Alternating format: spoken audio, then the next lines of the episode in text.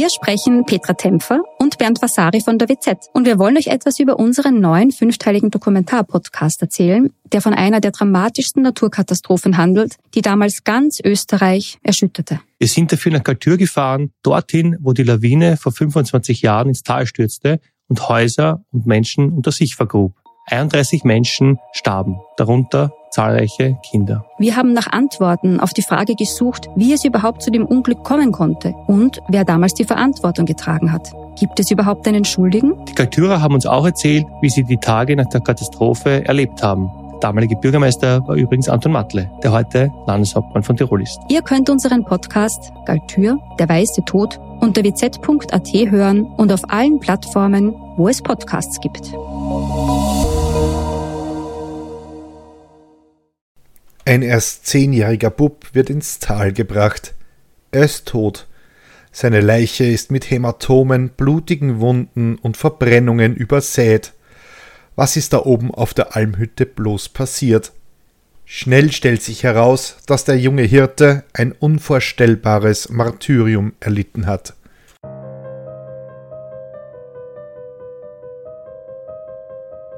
Willkommen bei Mörderisches Österreich, dem Podcast über historische Kriminalfälle aus eurer Umgebung.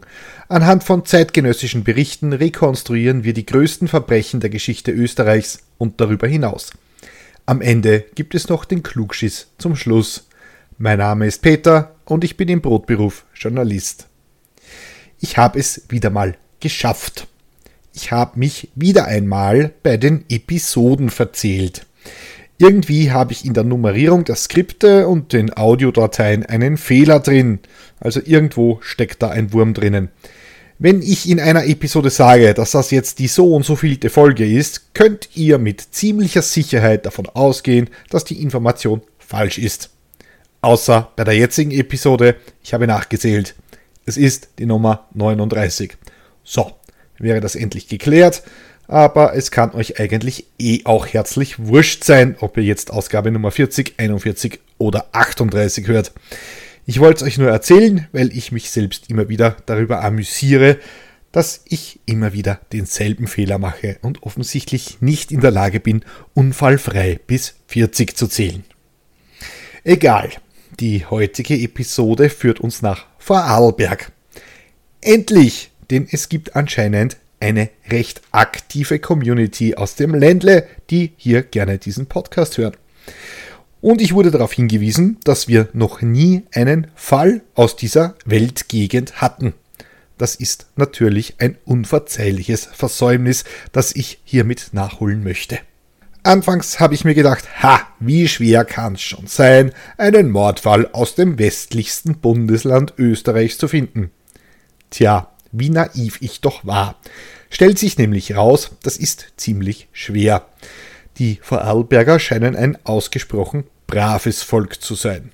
Während man in Niederösterreich an jeder Ecke irgendeine Bluttat findet, gibt es in Vorarlberg so gut wie nix. Also, wie gesagt, ein äußerst gehöriges Volk, wie man dort sagt. Und das war jetzt auch mein letzter Versuch, das Vorarlbergerische zu imitieren. Ihr müsst also keine weiteren Verstümmelungen eurer Sprache befürchten. Das mache ich nämlich nur, wenn es um Kärnten geht. Sorry, liebe Kärntner, aber damit müsst ihr einfach leben. Das ist einfach zu unwiderstehlich. Wie bin ich jetzt also zu diesem Fall gekommen? Naja, zum Glück hat mir Bianca geholfen die stammt selber aus Vorarlberg und hat mir gleich einen Tipp für einen Fall mitgeschickt. Und der ist ziemlich wild. Im Jahr 1915 wird die Leiche eines erst zehnjährigen Buben von der Alm ins Tal gebracht. Der Körper ist übel zugerichtet und weist schwerste Verletzungen auf. Schnell ist klar, der junge Bursche wurde offenbar über Wochen gefoltert, bis er an seinen Verletzungen starb. Es kommen übrigens im Lauf der Episode immer wieder Begriffe aus der hohen Kunst der Almwirtschaft vor, die ich versuche so gut wie möglich zu erklären. Aber bitte verzeiht mir meine Unwissenheit. Ich kann zwar als Kind vom Land einen Kreiselgrupper von einem Heuwender unterscheiden, aber ich bin jetzt alles andere als ein Profi auf diesem Gebiet. Also verzeiht mir, wenn ich die Begriffe ganz, ganz laienhaft erkläre. Aber Als Bonus kommt der schönste Vorname der Welt vor. Ja, in dieser Episode gibt es wieder einmal einen Ignaz. Die Helminger Alpe. Die Alpe Oberhelmingen ist heute ein idyllischer Ort. Man könnte sie fast schon ein bisschen kitschig nennen, denn sie erfüllt alle Klischees, die man so im Kopf hat. Kühe grasen friedlich auf den Hängen und hin und wieder hört man das Läuten der Glocken, die sie um den Hals tragen. Die Alpe liegt im Allgäu in Südbayern, ganz nah an der Grenze zu Vorarlberg, das bekanntlich zu Österreich gehört. Seit 1925 ist die Alpe im Privatbesitz einer Bauernfamilie und jedes Jahr Anfang Juni werden etwa 35 bis 40 Kühe hinaufgetrieben. Dort bleiben sie bis September. Mit der Milch, die die Kühe geben, wird Butter und Bergkäse erzeugt. Die Familie hat sogar schon mehrere Preise für ihren Alpkäse gewonnen. Die Alpe liegt auf einer Seite des Lecknertals, das zum Teil zu Fadelberg und zum Teil zu Bayern gehört. Und jetzt muss ich, glaube ich, schnell für unsere Hörer aus Norddeutschland und auch aus den flachen Teilen Österreichs den Begriff Alpe erklären. Alpe ist der alemannische, also der in Vorarlberg gebräuchliche Begriff für Alm. Und das ist im Wesentlichen nichts anderes als eine Kuhweide auf einem Berghang.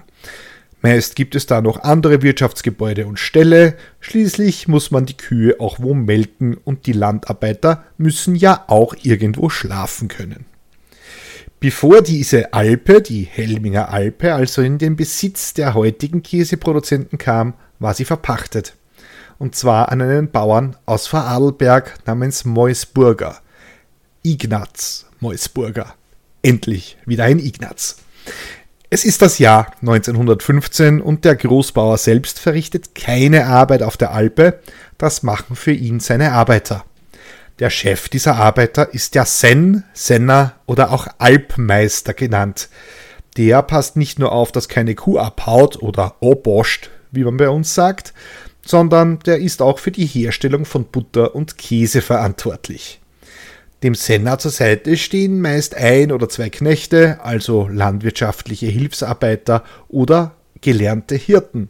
Ja, das ist nämlich hierzulande ein Lehrberuf. Den Job des Pfister, also des äh, auch eines Kuhhirten, das ist jetzt ein bisschen kompliziert, übernehmen meist Jugendliche oder in unserem Fall sogar Kinder. Die sind sozusagen die Lehrlinge auf der Alm und werden deshalb auch oft Kleinhirten genannt. Noch heute gibt es diese Berufsbezeichnung und man darf diese Tätigkeit auf der Alm in Österreich schon mit 13 Jahren ausüben. Der Job besteht darin, den ganzen Tag auf die Kühe aufzupassen. Und wenn euch der Begriff Pfister verdächtig an das lateinische Pastor erinnert, dann liegt ihr richtig, denn beides bedeutet übersetzt so viel wie Hirte. In unserem Fall ist es der zehnjährige Leopold Meusburger, der die Aufgabe des Pfisters auf der Alpe übernimmt. Also übernommen hat. Denn er ist tot.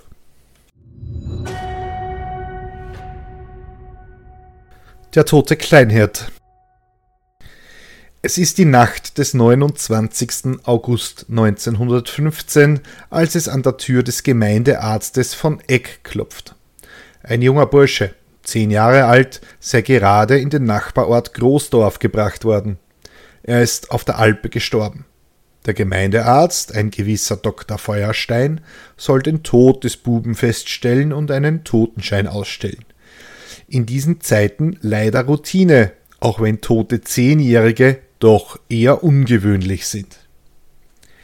Die Leiche des Buben wurde von der Helminger Alpe nach Großdorf gebracht.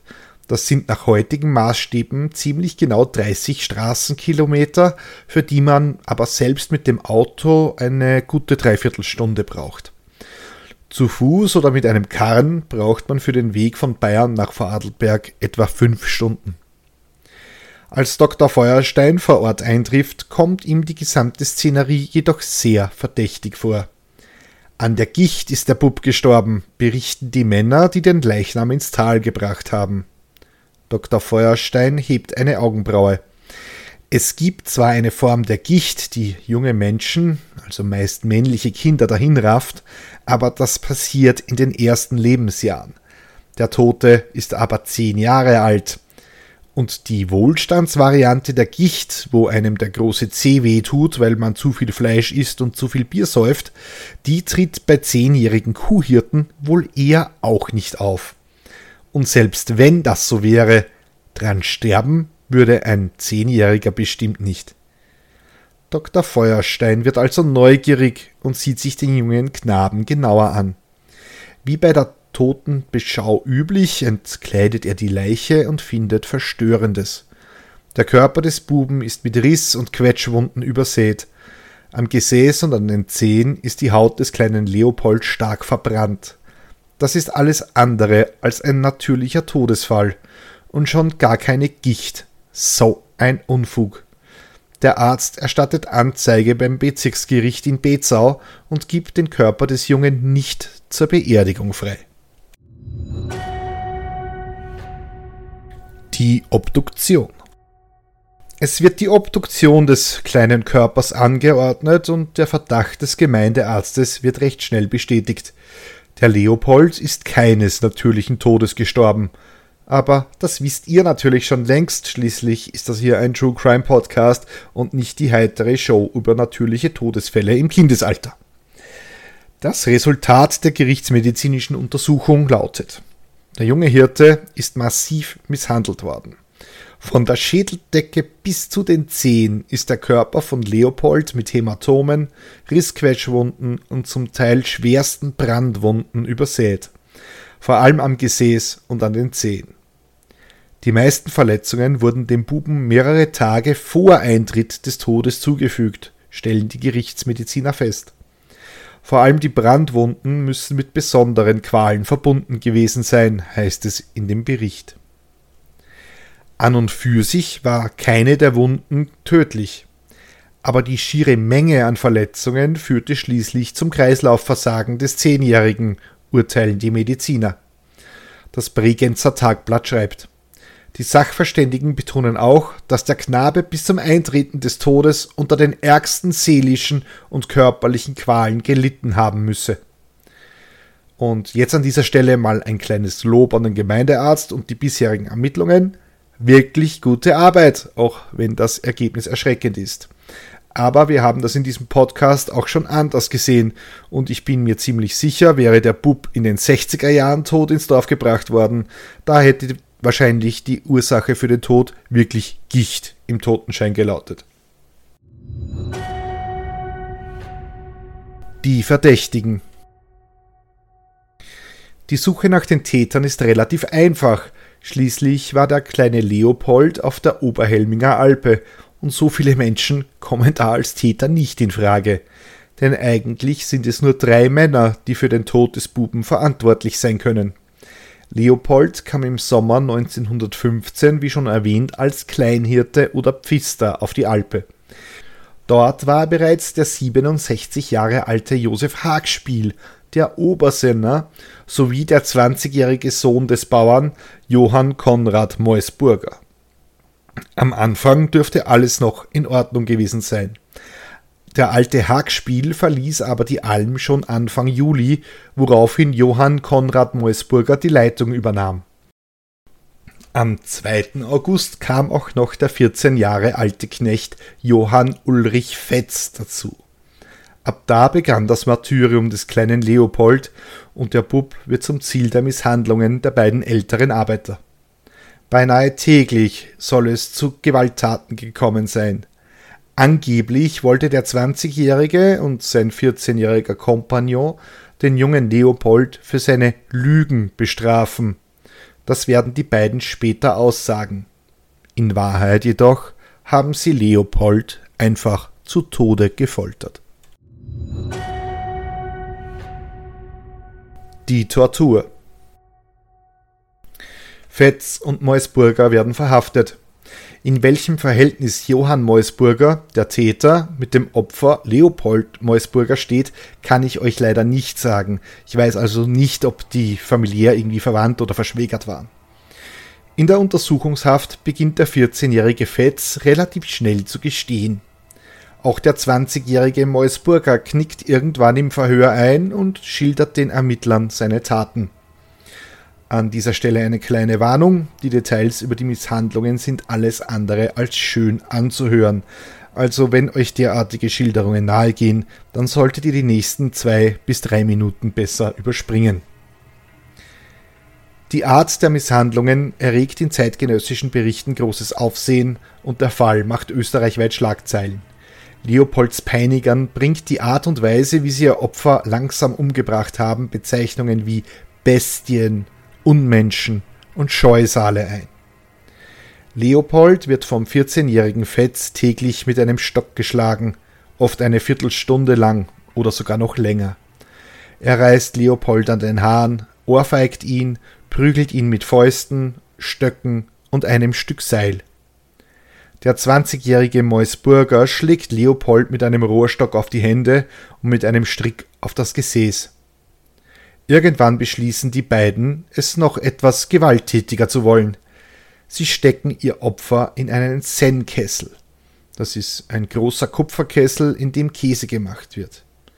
Sie zwingen also den Zehnjährigen in diesen Kochtopf hinein und hängen ihn über das Feuer. Das dürfte auch der Grund sein, warum Gesäß und Zehen des Buben starke Brandwunden aufweisen. Die beiden Täter rechtfertigen sich anders. Leopold sei, als er sich einmal an der Feuergrube in der Alphütte wärmen wollte, rücklings in diese hineingefallen. 25 Tage lang muss Leopold die schlimmsten Misshandlungen erdulden, bevor sein abgemagerter Körper aufgibt und ihn der Tod aus seinen Qualen erlöst. Der Prozess Die beiden geständigen Täter werden vor Gericht gestellt. Ihnen wird das Verbrechen der schweren körperlichen Beschädigung im Zusammenhang mit dem Tatbestand der Tötung bei einer Schlägerei oder bei einer gegen eine oder mehrere Personen unternommenen Misshandlung vorgeworfen. Das entspricht in etwa der heutigen Körperverletzung mit tödlichem Ausgang, wie der Chefredakteur der Vorarlberger Nachrichten Moritz Moser schreibt. Den Artikel den verlinke ich euch in die Show Notes. In den Vorarlberger Nachrichten wurde der Fall erst vor kurzem ganz genau aufgearbeitet. Wäre die Staatsanwaltschaft davon ausgegangen, dass Meusburger und Fetz den Tod des Hirtenbuben zumindest für möglich gehalten und sich damit abgefunden hätten, wäre auch eine Mordanklage in Frage gekommen. Dass man heute noch zu einer ähnlichen juristischen Bewertung kommen würde, darf bezweifelt werden, schreibt Moser. Sprich, Heute wären die beiden wohl kaum einer Mordanklage entkommen. Aber nicht so im Jahr 1915. Die beiden Folterer kommen mit extrem milden Strafen davon. Den beiden Angeklagten werden Pflichtverteidiger beigestellt. Beide werden schuldig gesprochen. Meusburger erhält nur zweieinhalb, Fetz eineinhalb Jahre schweren Kerker.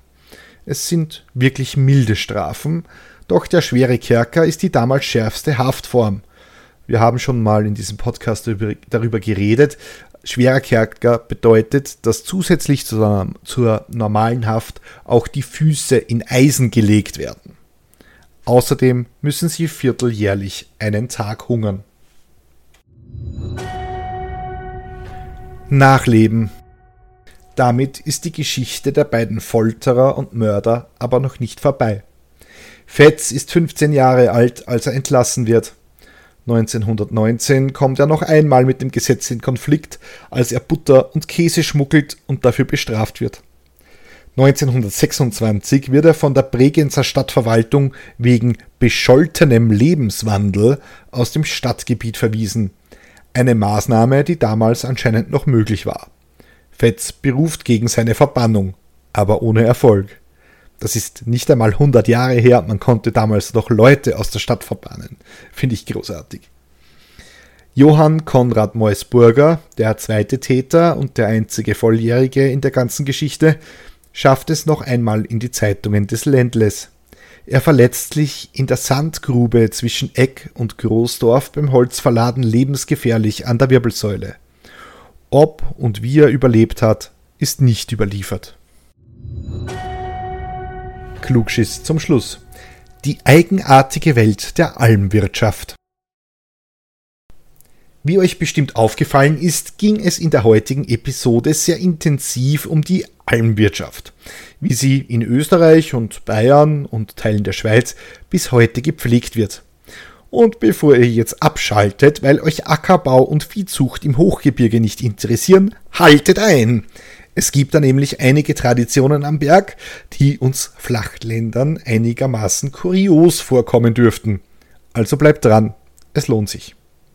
Also, das mit dem Senner oder der Sennerin haben wir schon geklärt.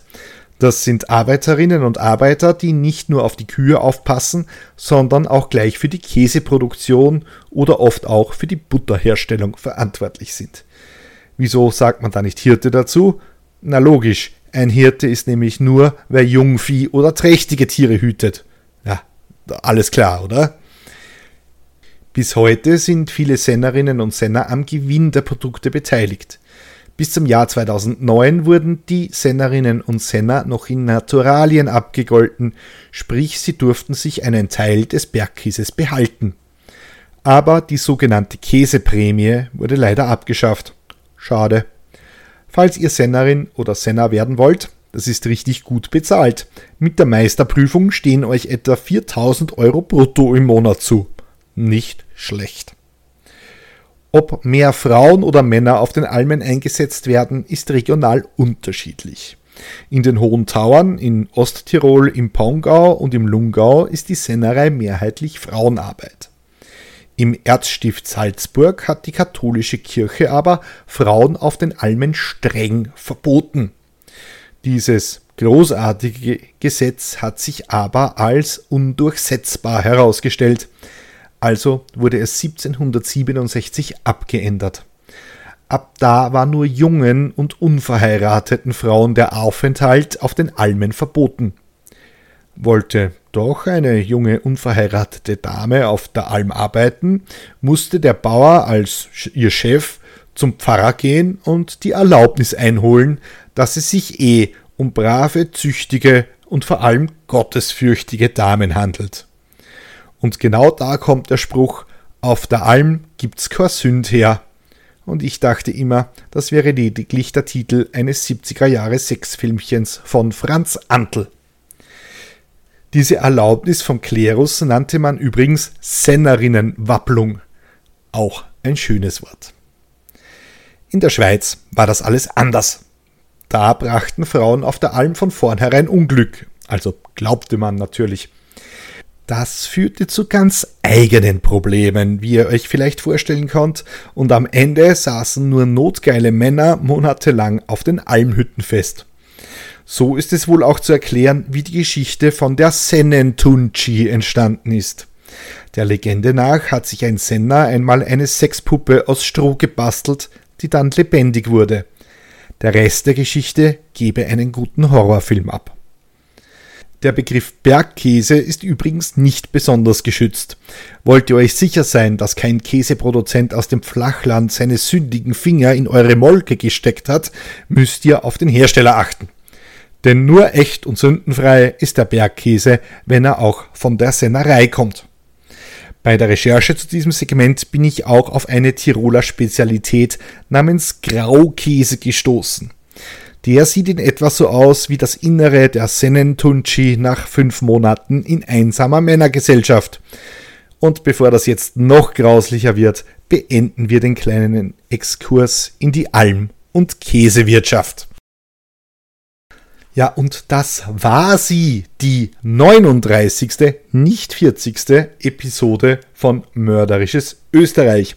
An dieser Stelle möchte ich mich bei euch allen für die Verspätung um, naja, vier bis fünf Stunden entschuldigen, aber ich war leider beruflich auf einer ziemlich langen Dienstreise durch Singapur und Südkorea und hatte deshalb keine Zeit hier groß mörderische Fälle zu recherchieren. Wenn euch die Folge gefallen hat, dann könnt ihr mir auf steadyhq.com slash mörderisch einen Euro in den Hut werfen. Danke an Andrea, Ralf, Dagmar, Sarah, Michthilde, Sigi, Nathalie, Eva, Bianca, Björn, Heidi, Elisabeth und Patricia, die diesen Podcast unterstützen. Wenn ihr mich bei der Recherche meiner Fälle unterstützen wollt, dann könnt ihr das auf Steady tun. Keine Sorge, die ersten 30 Tage als Mittäter sind kostenlos und als kleinen Bonus erhaltet ihr die aktuelle Folge immer einen Tag früher als alle anderen. Wenn ihr auf Steady den Newsletter abonniert, bekommt ihr noch kostenlos Bonusmaterial zu den Fällen.